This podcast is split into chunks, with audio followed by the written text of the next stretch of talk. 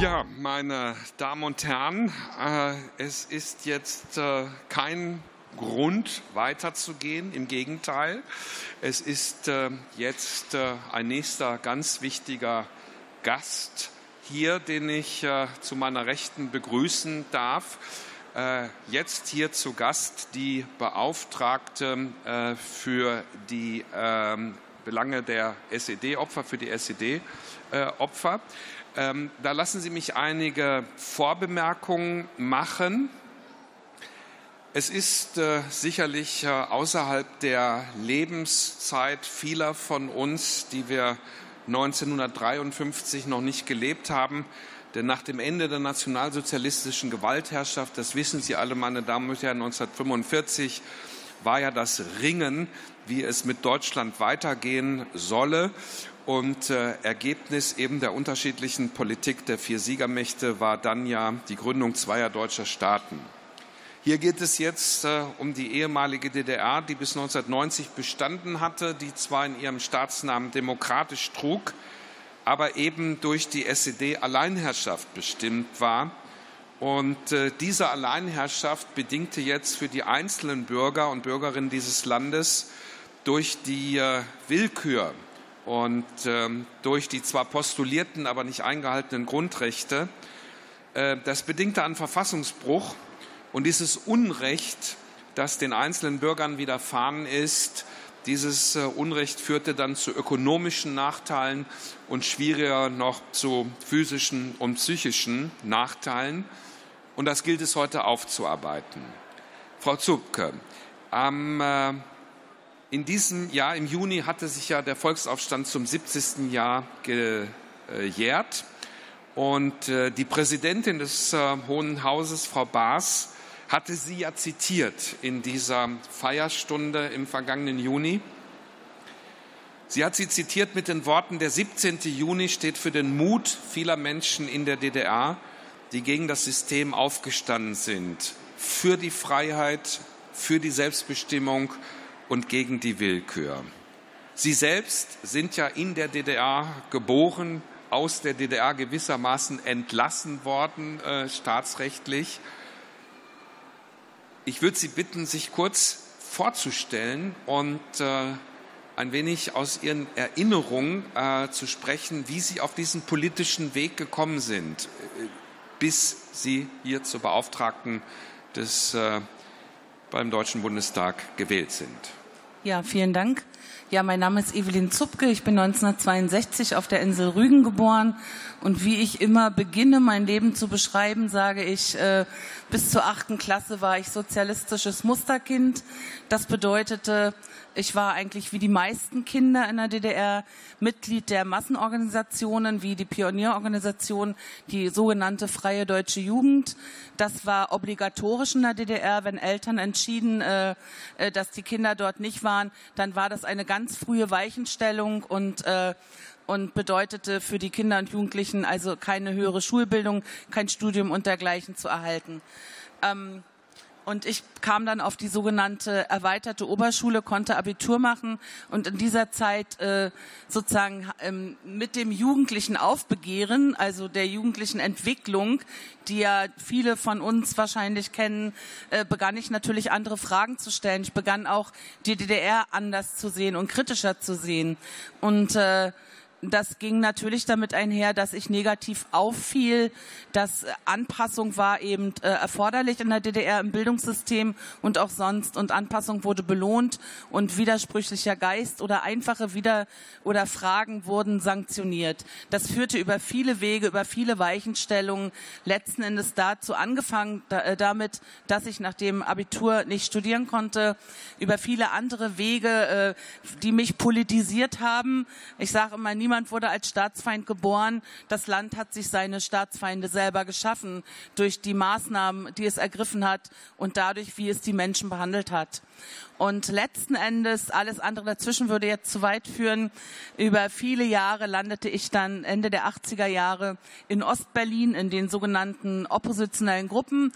Da möchte ich nochmal betonen, wenn wir über oppositionelle Gruppen in der DDR, in einer Diktatur also sprechen, sprechen wir immer über Illegalität über Untergrund, nicht was wir heute unter demokratischer Opposition verstehen. Ich war inzwischen im kirchlichen Bereich äh, gelandet als Mitarbeiterin, äh, als Heilerzieherin, also im sozialen Bereich. Mein Sohn war 89, drei Jahre alt und, äh, und in dieser Arbeit dort, äh, da, also da durch die kirchliche Arbeit lernte ich halt viele Menschen kennen, denn äh, die Opposition in der DDR generierte sich quasi äh, zum großen Teil aus der kirchlichen Mitarbeiterschaft. Und da gab es eben viele oppositionelle Gruppen. Und ich bin zum Weißenseer Friedenskreis, dem habe ich mich angeschlossen, weil ich eben auch in Weißensee gelebt habe, dort in der Stephanus Stiftung. Und wir haben dann äh, 88 damit begonnen, die auf Aufdeckung des Wahlbetruges nachzuweisen. Und äh, ja, mache ich vielleicht erstmal einen Punkt an der Stelle. Ja, äh, ich gehe dann noch mal drauf ein. Ich glaube, dass ähm, wir haben ja jetzt zunächst einmal im nächsten Frühjahr beginnen wir ja den 75. Geburtstag des äh, Grundgesetzes, gleichbedeutend ja mit der Gründung der alten Bundesrepublik Deutschland. Und wenn wir in das Grundgesetz äh, hineinschauen, in den Artikel 38, das wird ja heute gelegentlich schon auf der Grundschule, spätestens in der Sekundarstufe 1 gelehrt, dass äh, Wahlen allgemein, unmittelbar, frei, geheim und gleich sein müssen. Das setzt natürlich erstmal eine Wahlmöglichkeit voraus, dass ich unter verschiedenen Programmen und Parteien wählen kann. Das konnte natürlich die SED als allein regierende und herrschende Partei nicht gewährleisten. Und da ist in die Wahlfälschung, sind die Wahlfälschungen aufgefallen. Das war historisch, die Jüngeren werden es nicht mehr unbedingt wissen, am 7. Mai 1989. Sie beschreiben also jetzt, dass äh, Sie merken, dass Ihr Alltag, der postuliert war von der offiziellen DDR, auch äh, ein anderer war als das, was tatsächlich passiert ist. Das hat Sie bewogen. Ähm, ist es, äh, äh, was haben Sie sich vorgestellt? Noch war ja vom Fall der Mauer nichts zu spüren, noch war ja von der Wiederherstellung der deutschen Einheit nichts zu spüren. Ähm, was, was hat Sie genau angetrieben? Was, was hat Sie motiviert? Ja, was hat uns angetrieben? Was hat uns motiviert? Sicherlich den Mauerfall konnte man sich zu diesem Zeitpunkt und bis kurz vorher eigentlich, muss man sagen, äh, nicht vorstellen. Die meisten von uns jedenfalls konnten das nicht. Und es lagen ja viele Themen in der Luft, dass die DDR, äh, äh, sie nannte sich ja selber Diktatur des Proletariats und die SED war halt die einzig allein herrschende Partei. Es äh, waren äh, viele Dinge, also es gab keine Transparenz über Missstände. In, de, in die Propaganda war immer die gleiche, ob im neuen Deutschland oder der aktuellen Kamera.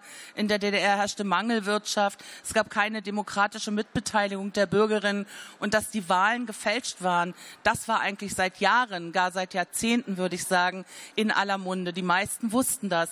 Man wusste aber nicht, wie es geschah. Und wir haben uns das Thema deswegen herausgesucht, zu eigen gemacht, weil wir hatten das Gefühl, Ende der 80er in den oppositionellen Gruppen, wir müssen irgendetwas tun, denn Sie müssen sich vorstellen, wir waren ja eine recht abgeschottete Gruppe. Wir waren ja äh, weniger und, äh, und, und viele kannten uns gar nicht und wussten auch gar nicht, was wir taten.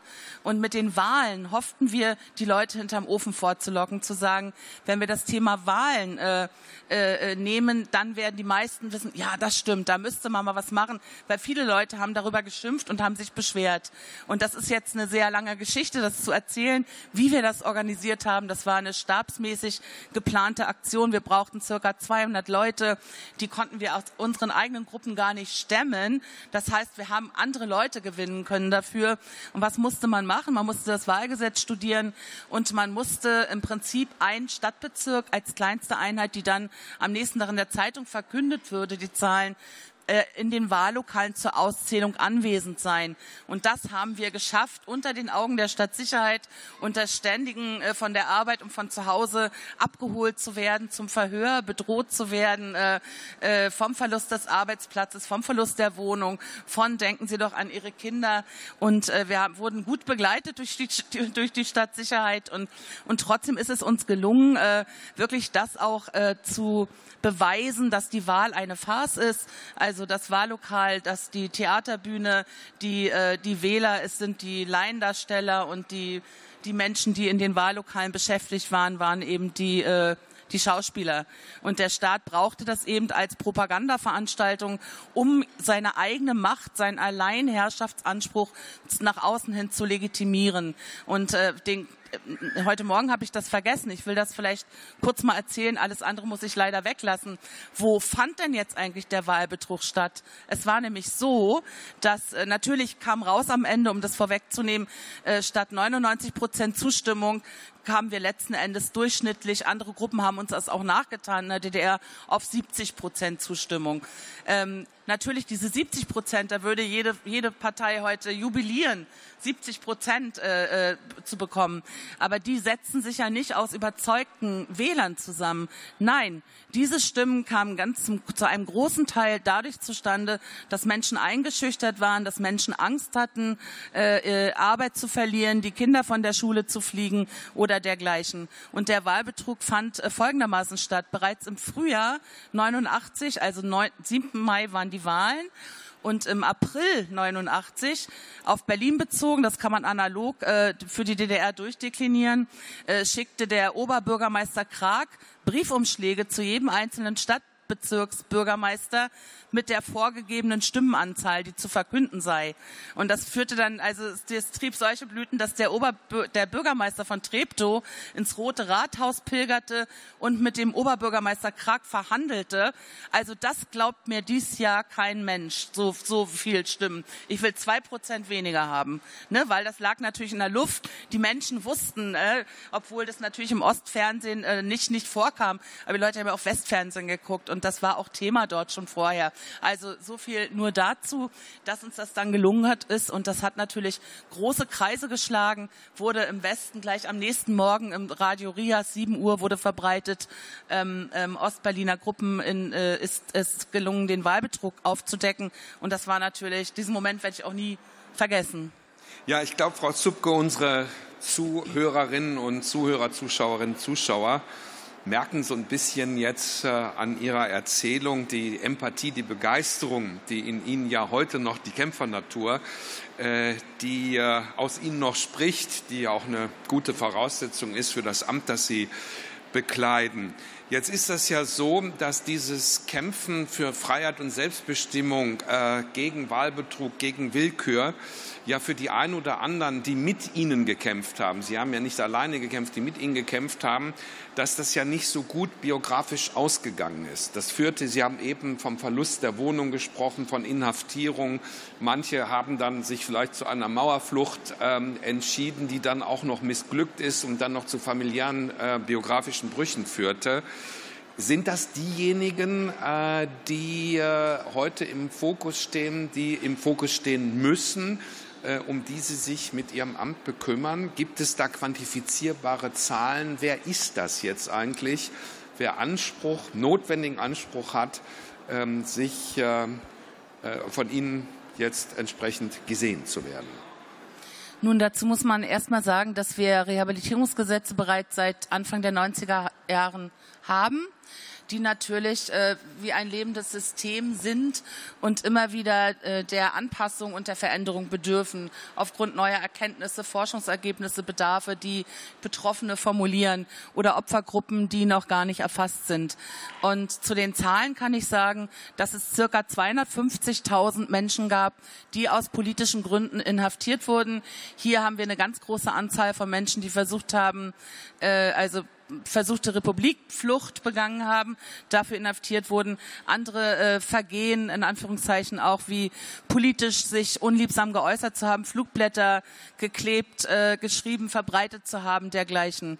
Ähm, wir haben die äh, Anzahl von circa 135.000 Kindern und Jugendlichen, die äh, in Spezialkinderheime, Spezialheime und Jugendwerkhöfe eingesperrt wurden. Für diejenigen, die das vielleicht vielleicht noch nicht gehört haben, äh, Jugendwerkhöfe und Spezialheime dienten der Umerziehung äh, äh, von Jugendlichen und auch von Kindern auf Biegen und Brechen. Und diese Menschen, vor allem die letztgenannte Gruppe, leiden natürlich am allermeisten unter dem, was sie dort unter haftähnlichen Bedingungen erleben mussten.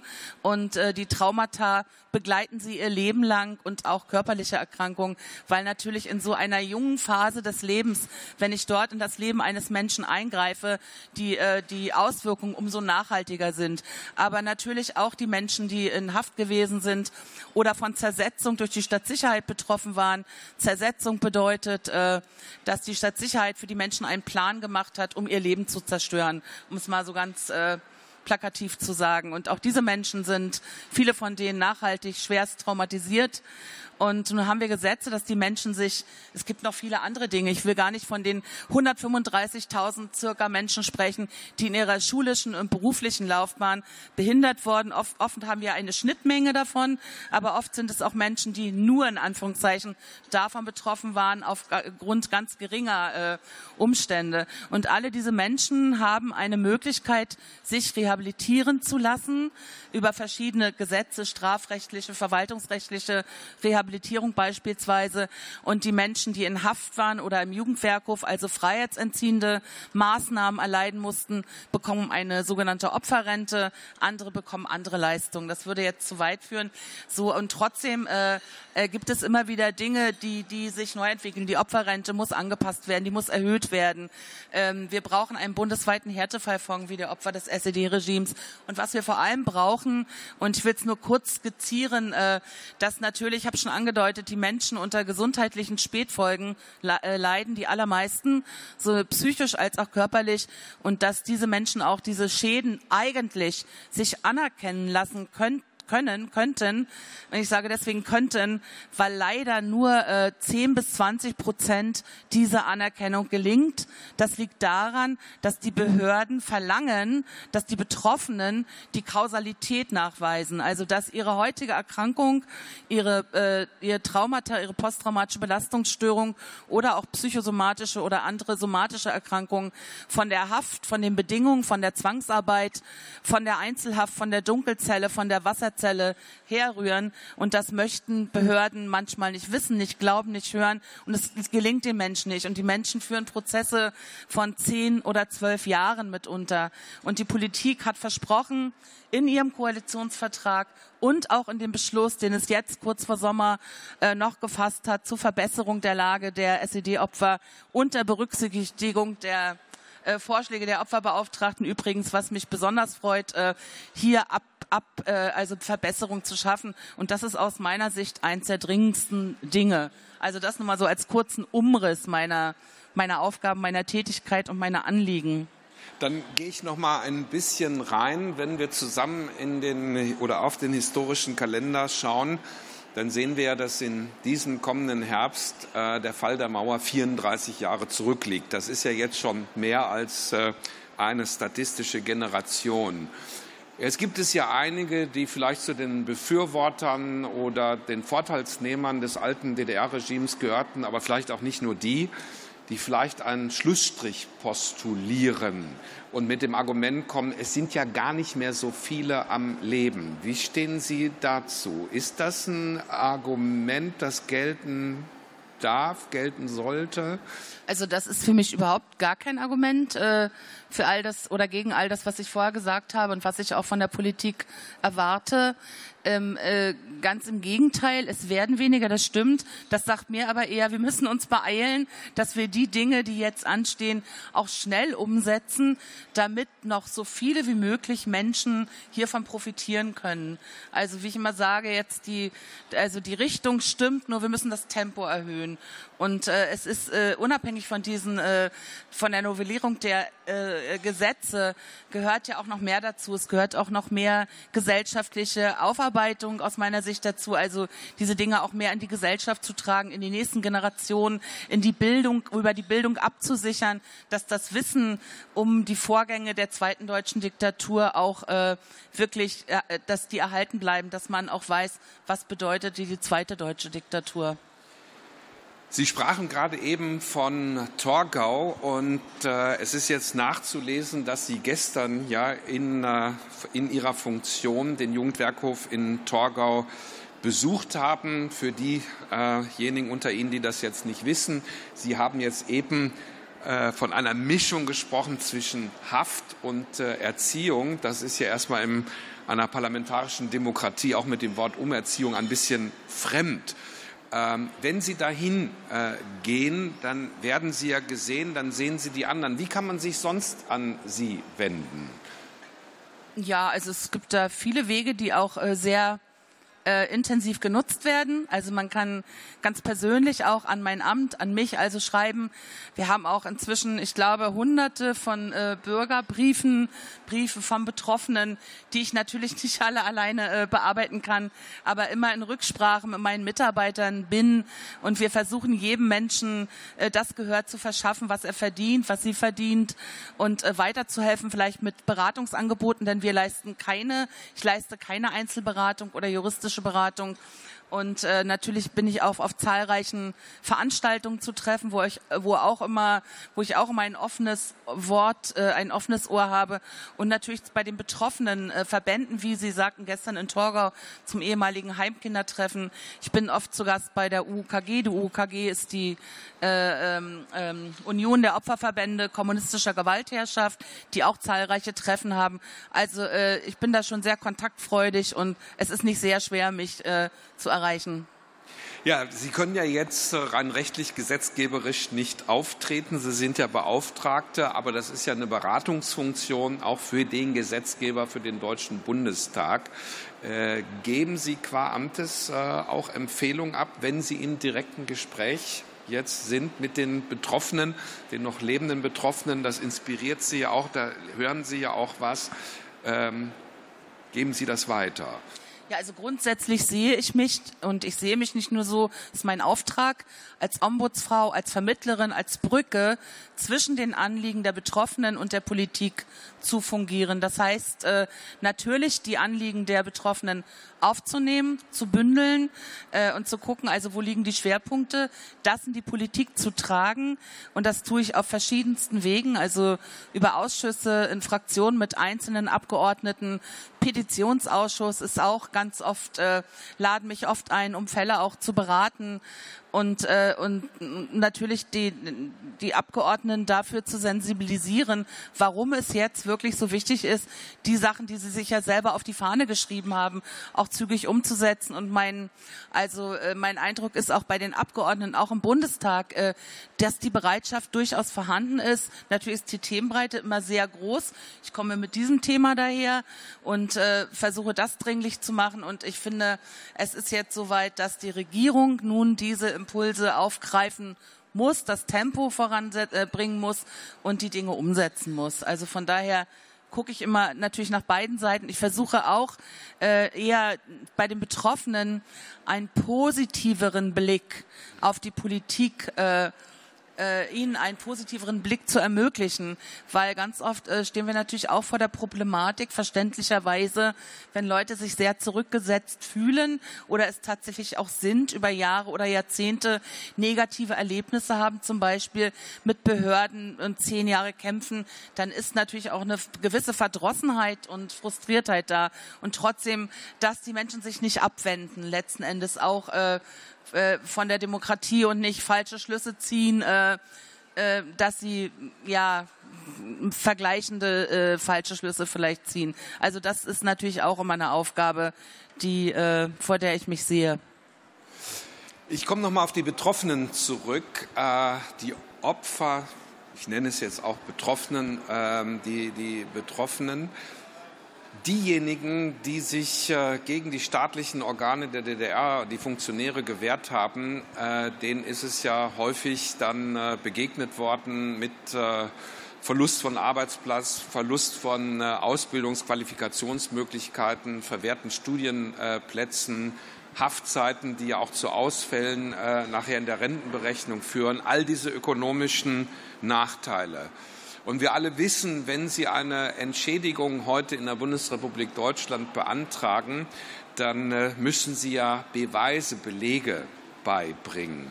Sind welche da? Sind die zu nutzen? Und was tut man, äh, wenn keine da sind? Was, was ist da zu tun?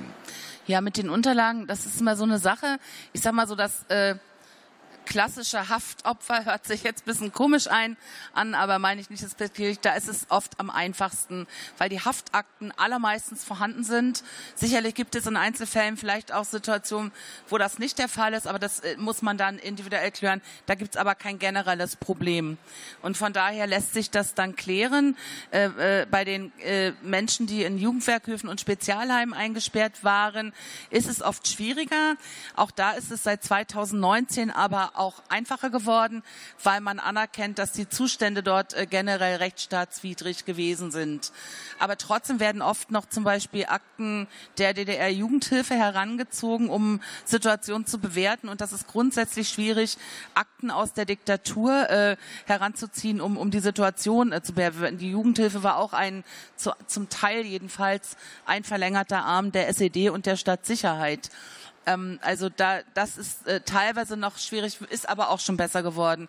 Wo es halt am schlimmsten ist, wie ich schon sagte, sind die äh, bei der Anerkennung der Gesundheitsschäden, weil natürlich in einer Haftakte nicht steht, der Mensch war drei Wochen in Dunkel- und Einzelarrest oder stand 24 Stunden in der Wasserzelle oder wurde durch Schlafentzug gefoltert oder, oder im, im, in den Heimen äh, wurde sexuell missbraucht, wurde geschlagen, wurde, das steht da ja nicht drinne. Und deswegen, äh, da, da stehen teilweise äh, in den Gutachten oder die Versorgungsämter schreiben teilweise Sachen wie, der Haftakte ist nicht zu entnehmen, dass sie, dass sie traumatisiert worden sind. Und deswegen sind sie auch nicht traumatisiert. Also diese, das, da haben wir die größte Schwierigkeit, über Akten nachzuweisen. Es ist äh, quasi kaum möglich. Es ist nur durch Erkenntnisse möglich, äh, dass man irgendwann akzeptiert, dass, dass man davon ausgeht, dass wenn jemand das und das erlitten hat, er dann da diesen Schaden auch genommen hat davon. Zählt das Wort des Betroffenen nicht? Äh, ich komme auch noch mal zurück auf äh,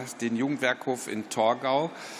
Es ist ja mittlerweile auch wissenschaftlich nachgewiesen, aber es braucht nicht nur die Wissenschaft. Äh, Augenzeugen, Betroffenenberichte sind ja eigentlich auch schon Beweis genug, dass es dort auch zu unangenehmes Thema zu sexuellen Übergriffen an Kindern äh, gekommen ist. Und wenn wir sehen, dieser Diskurs, der ja geführt wird, auch über die großen christlichen Kirchen, dass es natürlich schwierig ist, das einzugestehen, aber dass es ja da mittlerweile auch politische Impulse gibt, die Betroffenen und Geschädigten zu hören. Könnte das nicht auch ein äh, Beispiel sein. Jetzt ist die DDR ja nicht mehr existent, aber die Bundesrepublik Deutschland hat ja quasi die gemeinsame Bundesrepublik die Rechtsnachfolge angetreten. Wäre das nicht eine Möglichkeit, auch ähm, auf einer solchen Strategie zu fahren?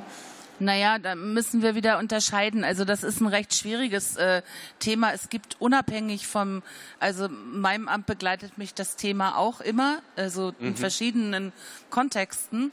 Und dann haben wir noch diese Kommission zur Untersuchung, unabhängige Kommission zur Untersuchung von sexuellem Kindesmissbrauch. Und da haben auch, äh, da gibt's auch immer Anhörungen und Entschädigungen und dergleichen. Ist auch alles nicht einfach.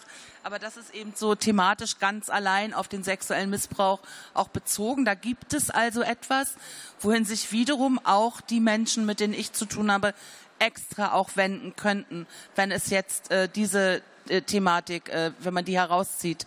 Und die Kirchen, okay, das, das ist jetzt für zu weit, ne, das ist ein eigener Fall. Wir wissen, da gab es verschiedene Entschädigungsfonds. Jetzt gerade der letzte Fall mit dem sächsischen äh, Sozialdiakonen, Herr Ströer, der leider äh, ja nicht mehr nicht mehr dafür gerade stehen musste, weil er verstorben ist. Aber auch die haben jetzt ja Entschädigungen bekommen, wobei natürlich, und das kann ich für alle Menschen, glaube ich, sagen, die von irgendeiner Form politischer Gewalt, sexueller Gewalt oder dergleichen betroffen sind, dass es nicht immer nur in Anführungszeichen äh, um die materielle Entschädigung geht. Ich weiß, es ist wichtig für viele dieser Menschen, weil gerade die Gruppe, über die ich, für die ich da bin, da wissen wir durch äh, äh neue Studien, neueste Studien, dass fast die Hälfte Hälfte der Betroffenen heute an der Grenze zur Armutsgefährdung lebt. Und das heißt, da zählt jeder Euro.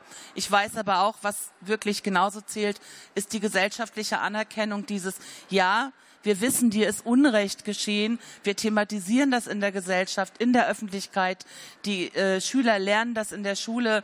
Und wir wissen auch, und auch das erkennen wir an, dass diese Erfahrungen auch an die nächsten Generationen weiter, nicht weiter, aber dass auch die nächsten Generationen davon betroffen sind. Ja, die sogenannte transgenerationale Weitergabe von Traumata. Was bedeutet das eigentlich?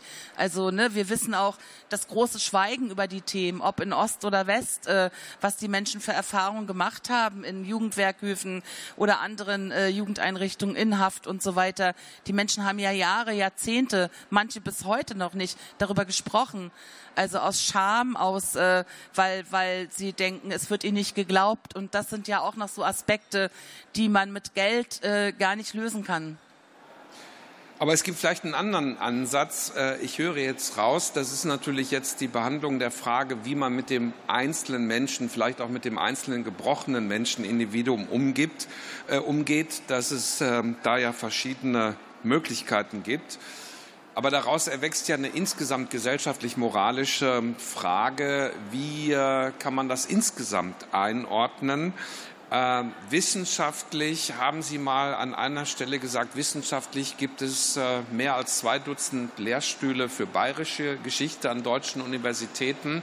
Aber um dem vorzubeugen, diese Werte, für die die gebrochenen Menschen eingetreten sind, das sind ja auch heute noch unsere Werte, die es lohnt, ähm, weiter äh, zu ähm, beachten und zu pflegen.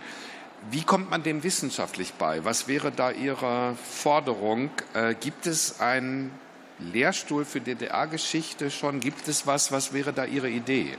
Naja, das wurde ja auch schon vielfach gesagt, auch von mir, dass wir natürlich einen Lehrstuhl für DDR-Geschichte, für Kommunismusforschung, wie auch immer, braucht. Also auch nicht nur angesichts der Tatsache, was es, für was es alles Lehrstühle gibt. Das will ich jetzt gar nicht anfangen aufzuführen. Äh, da fragt man sich natürlich schon nach der Gewichtung, nach der gesellschaftlichen Anerkennung dieser Themen, die sich ja auch in der Errichtung so eines Lehrstuhls ja letzten Endes ausdrückt und wo eben, wenn man das dann eines Tages hoffentlich bald mal macht, äh, ähm, Forschung auch noch weiter ansiedeln kann und auch das Wissen, äh, also absichern, besser absichern kann, dass dieses Wissen, dass diese Erfahrungen eben weitergegeben werden. Das halte ich für ganz dringend geboten. Also wir hören, es gibt noch viel zu tun. Äh, Sie sind, äh, und da komme ich dann auch schon zur Schlussfrage, äh, Sie sind ja in dieses wichtige Amt gewählt für fünf Jahre. Drei liegen ja jetzt erstmal noch vor Ihnen. Was nehmen Sie sich noch vor? Also ich sag mal, äh, wenn nicht all das, was ich heute schon erwähnt habe, ich zähle jetzt nochmal kurz auf, Einrichtung des bundesweiten Härtefallfonds, Verbesserung bei der Anerkennung und Erleichterung äh, der verfolgungsbedingten Gesundheitsschäden, die Dynamisierung, Erhöhung der Opferrente, die Aufnahme von noch nicht gesehenen Gruppen wie zum Beispiel den Zwangsausgesiedelten, die hatte ich noch nicht erwähnt, äh, also alle Themen, die eigentlich auch bei mir überall nachzulesen sind. Und ich mehr einig bin mit der Politik über diese Themen. Wenn wir die in den nächsten drei Jahren alle durchhaben, ins, dazu kommt noch das mit dem Lehrstuhl und andere Dinge, aber jetzt von den harten Fakten her, dann glaube ich, äh, können wir froh sein, wenn wir in, drei Jahren sagen können, das haben wir alles jetzt geschafft. Ja, meine Damen und Herren, Sie hören, äh, dass äh, das jetzt äh, ein Amt ist mit großen, vielen Inhalten, das sich nicht mit sich selbst beschäftigt, sondern dass äh, hier Menschen, die unter uns sind, denen es nicht so gut gegangen sind, im Fokus sind, dass ihre Interessen berücksichtigt und befördert werden. Das muss insgesamt die Aufgabe des Deutschen Bundestages sein. Im Besonderen, Frau Zupke, Ihnen vielen Dank dafür, dass Sie daran teilnehmen und dann für Ihre weitere, für Ihre